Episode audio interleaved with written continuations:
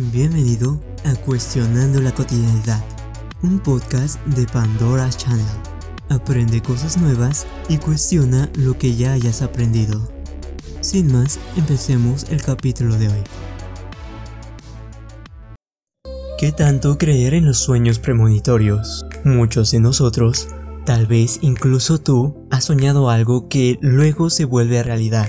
¿Son estos sueños premoniciones o simplemente simples coincidencias? Y para esas personas que dicen nunca recordar sus sueños, pero les gustaría recordarlos de vez en cuando, un pequeño tip nada científico que a mí me funciona es dormir inmediatamente que desperté. Por ejemplo, digamos que llevo dos horas dormido, hubo una pelea de gatos que me despertó, les echo agua y me duermo inmediatamente. O al menos a mí es algo que siempre me ha funcionado para recordar mis sueños. La ciencia obviamente es escéptica en tanto estos temas, pero muchas tradiciones místicas en diferentes culturas y en muchas experiencias personales han tenido ciertos resultados donde las premoniciones son reales hasta cierto punto. Y también está la palabra clarividencia. Esta palabra francesa para vista clara es la palabra que usamos para referirnos a la capacidad de ver los sucesos antes de que sucedan. Las predicciones, incluso a través de los sueños, son el resultado de recopilar y procesar información a través de los sentidos. Si estamos hablando con una persona y, por ejemplo, memorizamos inconscientemente una pequeña tos, más tarde podemos soñar con que se enferme, algo que de cierta medida es probable que suceda. Por lo tanto, no es una premonición, sino una simple suposición que hacemos mientras dormimos, recopilando todas las señales que recibimos sobre esa persona y evidentemente con algunas de ellas que no notamos conscientemente. La historia de las premoniciones definitivamente tiene una connotación oscura sin embargo, es un fenómeno digno de atención. Es bueno saber que cuando soñamos, nuestros miedos personales o antiguos eventos violentos suelen salir a la superficie.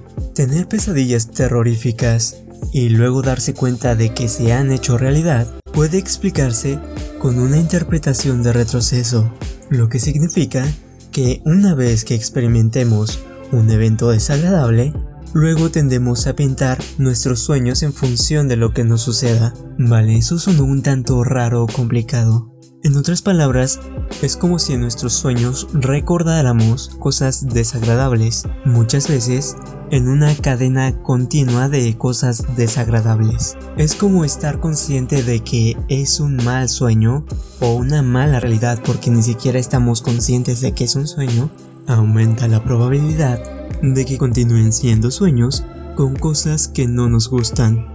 La historia tiene muchos relatos de sueños premonitorios, pero solo pocos han tratado de examinarlos con un enfoque científico.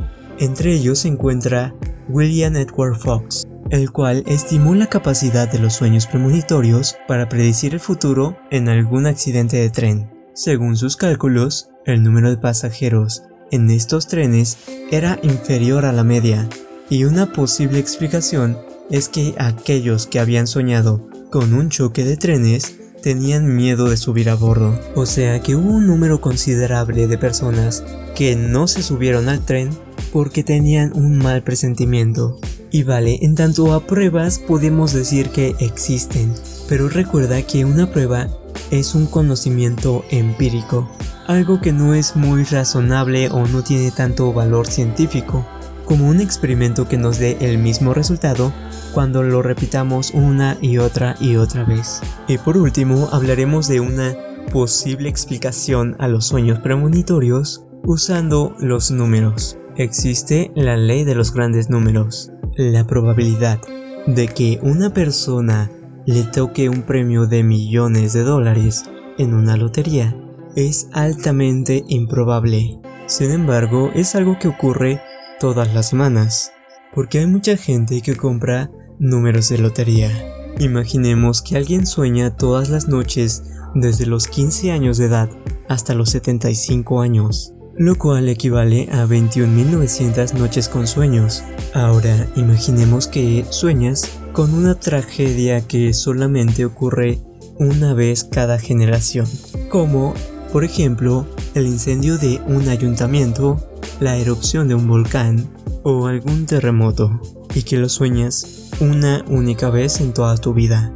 Concretamente la probabilidad de que esa tragedia ocurra al día siguiente de haber soñado con ella es de 22.000 a 1, probabilidad considerablemente más alta a las oportunidades de ganar la lotería. Ahora multiplícalo por el número de habitantes que vivan en tu ciudad.